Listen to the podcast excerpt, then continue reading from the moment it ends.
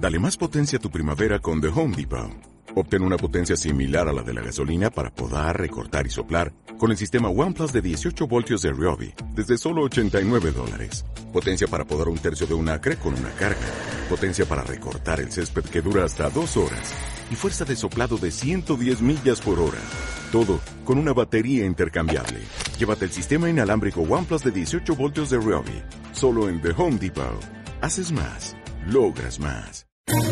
¿Quieres especular en la bolsa de la mano de un profesional? Operativadax.com. Recibe al momento en tu móvil las compras y ventas que realiza Alberto Iturralde sobre el índice DAX. Nunca ha sido tan sencillo ganar en bolsa. Operativadax.com.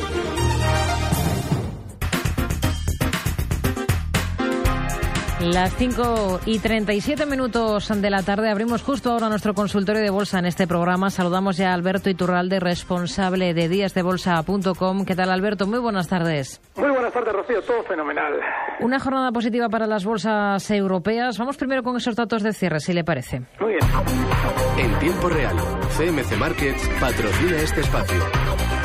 Termina el IBEX en 11.090 puntos, con una subida del 0,67%. Ha subido el DAX alemán un 1,19% hasta 10.029 puntos. El repunte para el CAC 40 de París es del 1,02% hasta los 4.489 puntos, mientras que en Londres las subidas para el FT100 han sido del 0,72%. Sale mañana desde los 6.865 puntos. En tiempo real, CMC Markets ha patrocinado este espacio. ¿Aún no opera con CFDs?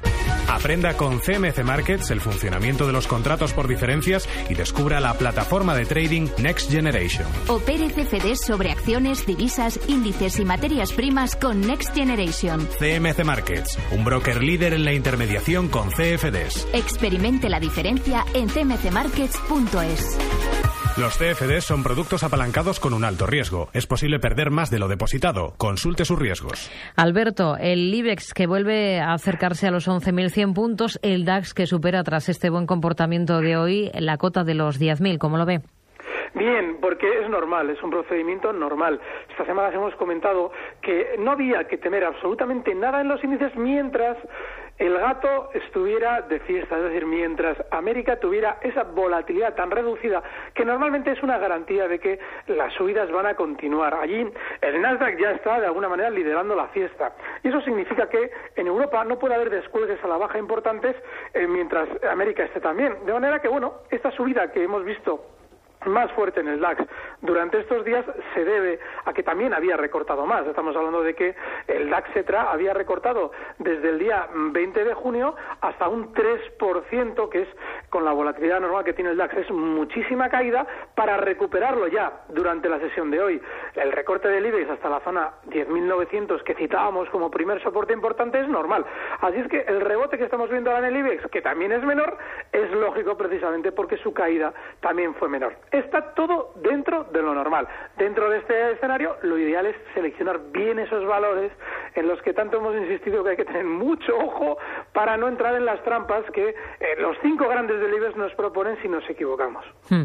A ver, por ejemplo, vamos si le parece ir analizando algunos valores eh, que nos plantean nuestros oyentes. Por ejemplo, un WhatsApp que nos envía Alex al 668 83 65 85, que le pregunta a usted cómo ve para entrar a, a Vertis. Bueno, Avertis es uno de esos valores, ha habido cinco o seis que en los últimos eh, meses he venido comentando como muy habituales. Es una tendencia alcista clarísima. Yo creo que a la hora de especular eh, debemos buscar de alguna manera lo que más probabilidades dentro del peligro lógico de la bolsa nos esté ofreciendo. Bueno, pues un valor como Avertis que mes tras mes va marcando nuevos máximos, hombre, pues no nos vamos a hacer ricos en tres días, pero desde luego que subidas eh, rentables está haciendo y va seguramente a seguir haciendo. Hoy cierra en 17,14. Bueno, pues lo normal es que lo vayamos viendo durante las próximas sesiones acercarse a su siguiente zona de lo que solemos llamar técnicamente resistencia, que es justo los 17,85. Y es un valor que, bueno, pues si entramos, eh, podemos fijar ahora mismo un stop justo en los 16,80. Es su primer soporte. Pero sí, eh, no, merece la pena arriesgar demasiada parte de nuestro capital porque puede hacerlo con lentitud, pero sí que merece la pena tenerlo en cartera porque su tendencia es claramente alcista. Hmm. A ver, un correo que nos envía Pilar que nos pregunta por Enagas. Nos dice, después del dividendo que ha repartido hoy esta compañía, me gustaría saber si es buen momento para entrar en este valor o usted, Alberto, esperaría un poco más. Bueno, Enagas ha hecho un recorte habitual cuando eh, se produce este tipo de reparto de dividendos. Es normal que se produzca también la salida del capital que entró por el dividendo. Vale. Técnicamente, Enagas deja una clarísima zona de soporte en el punto que antes era resistencia, que había sido en su momento los 23 euros, que ahora, con el reparto del dividendo, es justo la zona 22,25 donde cierra hoy. está en el cierre en 22,24. Vale, pues estamos en Enagas ahora mismo eh, y queremos o buscamos una oportunidad de valor, hay que tener en cuenta que tiene otro soporte también muy cerca, que es justo la zona 21,87, es decir, pues 30, 40 céntimos por debajo. Vale, pues esa zona 21,87 puede servir como stop si nos planteamos una entrada en el valor. El valor sigue alcista, su tendencia sigue por ahora mm, con muy buena salud y se puede en él. Hmm. A ver, vamos a saludar a José que nos llama desde Madrid. ¿Qué tal, José? Muy buenas tardes. Hola, buenas tardes. Díganos, caballero. Eh, pues eh, le quería preguntar al señor Iturralde sobre los índices, los futuros en este caso, el futuro del DAX, que bueno, está en su vida libre prácticamente, tiene ahí un doble techo en 1058. Mi pregunta es la siguiente, si el SP como ha roto el 1979, va camino de los 2000. Si el SP llega hasta los 2000, ¿hasta dónde puede llegar el DAX, el futuro? Muy bien. Gracias, José. Muy buenas tardes. Alberto, ¿qué, ¿qué, le decimos? La correlación que hace José, que normalmente suele preguntar por estos dos índices, es en cierto modo Mm, un poquito, bajo mi punto de vista, eh, equivoca, en el sentido de que el DAX sigue mucho más, y va mucho más de la mano del Dow Jones, si miramos hacia América, que del SP500. No obstante, ese SP500 efectivamente también está muy alcista, y no nos debe extrañar que vaya alcanzando poco a poco la zona que él comentaba, la zona 2000. Yo creo que eh, incluso un poquito más arriba, no nos debe extrañar verlo en los 2020. Bueno, pues en el DAX, si él abre un gráfico del movimiento lateral que ha venido desarrollando el DAX durante el mes de, desde el mes de mayo hasta ahora, es decir, esa especie de triángulo expansivo, es una figura preciosa pero diabólica por lo difícil que es de manejar, para pues lo normal es que el DAX se vaya acercando inicialmente hasta la zona 10.150 y después hasta la zona 10.300. Pero importante que a la hora de especular largos en este caso en el DAX, vigilemos stops. La zona de soporte más importante en el caso del DAX a la hora de especular debe fijarse justo en los 9.980. Hmm. Hemos analizado antes eh, en Agas, eh, por este valor nos pregunta otro oyente a través de WhatsApp, Jaime de La Coruña, que nos dice que ha comprado CFDs de Nagas, pero también de Banco Sabadell para el corto plazo y le pregunta su opinión, si le parece sobre, sobre el, Santa, Sabadell. Bueno, a mí el Sabadell no me gusta por una razón, y es que es un valor que eh, si observamos las subidas que ha realizado desde junio del año pasado, en el último año ha llegado a subir desde el 1,25 hasta el 2,70 que ha llegado a marcar este, este último mes de junio. Es decir, prácticamente en 13 meses nos ha hecho esa subida tan maravillosa. El problema que tiene es que si abrimos ese gráfico para ver cómo ha hecho la subida es terrible, porque los latigazos a la baja durante la trayectoria alcista han sido tremendos. Eso lo que significa es que a la hora de especular en el Sabadell estamos obligados a darle mucha amplitud a lo que solemos decir el stop. Ese stop es muy importante, pero claro, si le tenemos que dar mucha amplitud para el recorrido alcista que podemos esperar en el Sabadell de manera inmediata, que sería en el mejor, mejor de los casos, en el más optimista, hasta la zona 2,85, pues eh, no nos merece la pena porque el stop tiene que estar en 2,38. Está ahora mismo en 2,50. Así es que está un poquito en tierra de nadie. Yo esperaría más en el Sabadell un recorte hasta ahí y si ya ha entrado, que no hay más remedio ya que seguir dentro de la, de la operación, pues tiene que asumir ese stop tan lejano. 2,37, 2,38. Y el objetivo alcista en la zona 2,85. La siguiente compañía que vamos a analizar va a ser Amadeus, después de ver que tenemos importante de cara a la jornada de mañana.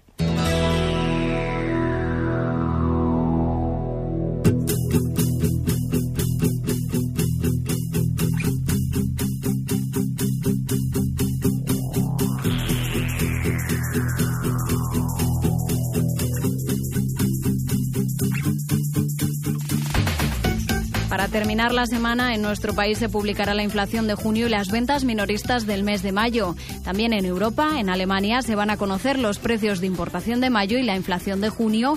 En Francia, el gasto del consumidor de mayo y el PIB del primer trimestre. Y en Italia, el índice de confianza empresarial de junio. En Reino Unido también se conocerá el PIB del primer trimestre, mientras que a escala continental, Eurostat publicará la confianza empresarial. En Estados Unidos, todos los mercados van a permanecer cerrados, incluido Wall Street por la festividad del Día de la Independencia y en el apartado empresarial varias compañías británicas como Babcock International, Barberry o Royal Mail van a repartir dividendo entre sus accionistas.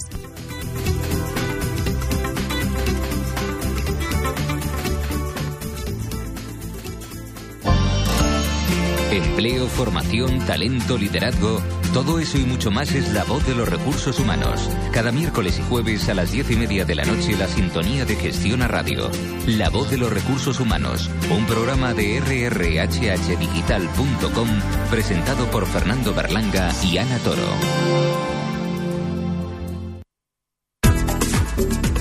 Tiempo real. Con Rocío Arbiza.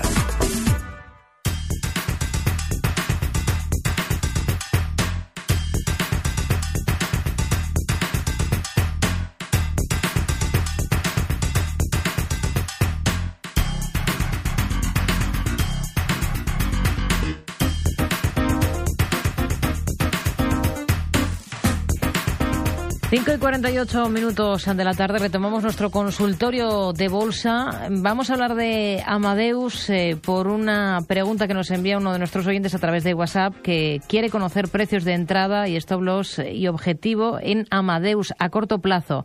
Dice que después de tocar los 29.50 está bastante plano y pregunta si continuará a por los 34.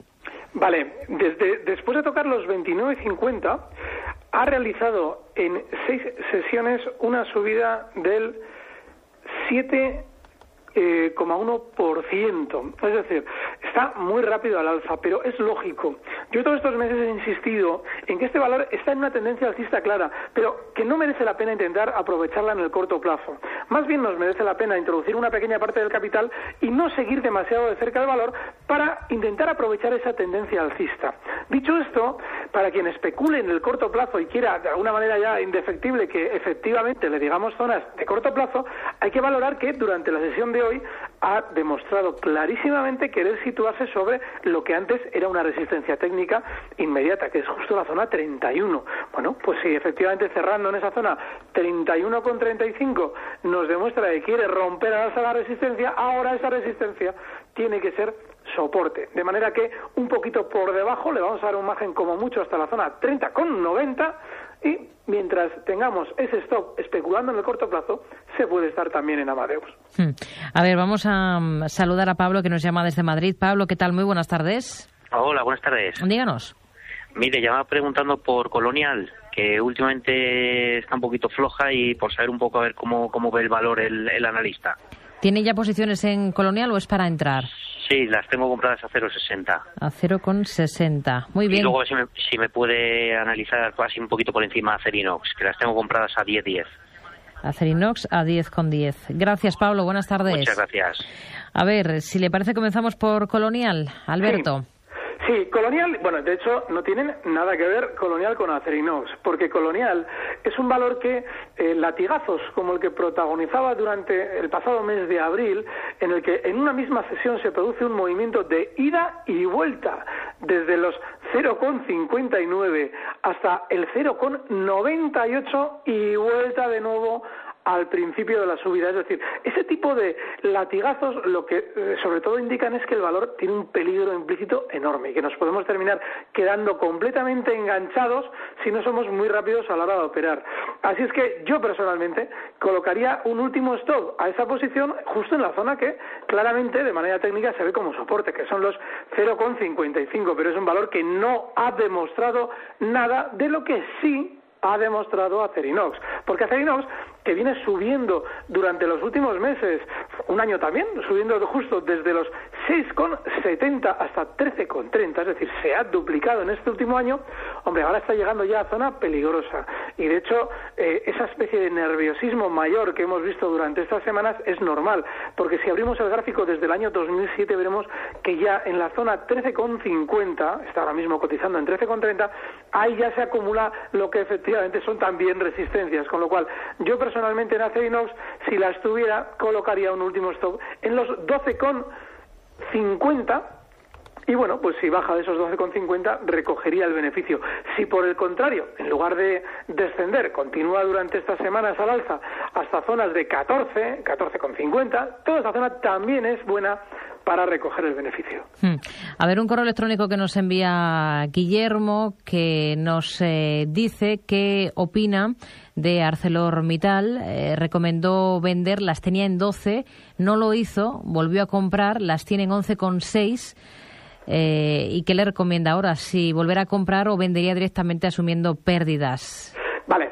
El caso de ArcelorMittal cuando comentábamos que había que tener especial cuidado con ella, es porque estaba funcionando claramente en contra de lo que hacía su sector cosa que no es eh, extraño en este valor. Este valor, este tipo de situaciones, tanto para bien como para mal, las hace muy a menudo. Bueno, ahora mismo, si él se fija, en las últimas sesiones parece haber querido hacer un suelo en la zona 10,80 para rebotar con mucha fuerza. En las dos últimas sesiones ha rebotado desde 10,89 hasta marcar una zona eh, de máximos en 11,33. Bueno, pues ese 4% de subida seguramente todavía va a tener un poquito más de continuidad, hasta la zona 11,40, 11,45. Ahí nos encontramos de nuevo con una resistencia, con lo cual yo ahí sí me replantearía si merece la pena seguir en un valor que está funcionando peor que los demás, cuando encima ya está llegando a una zona de resistencia. Yo quizás las liquidaría justo ahí, 11.40, 11.45.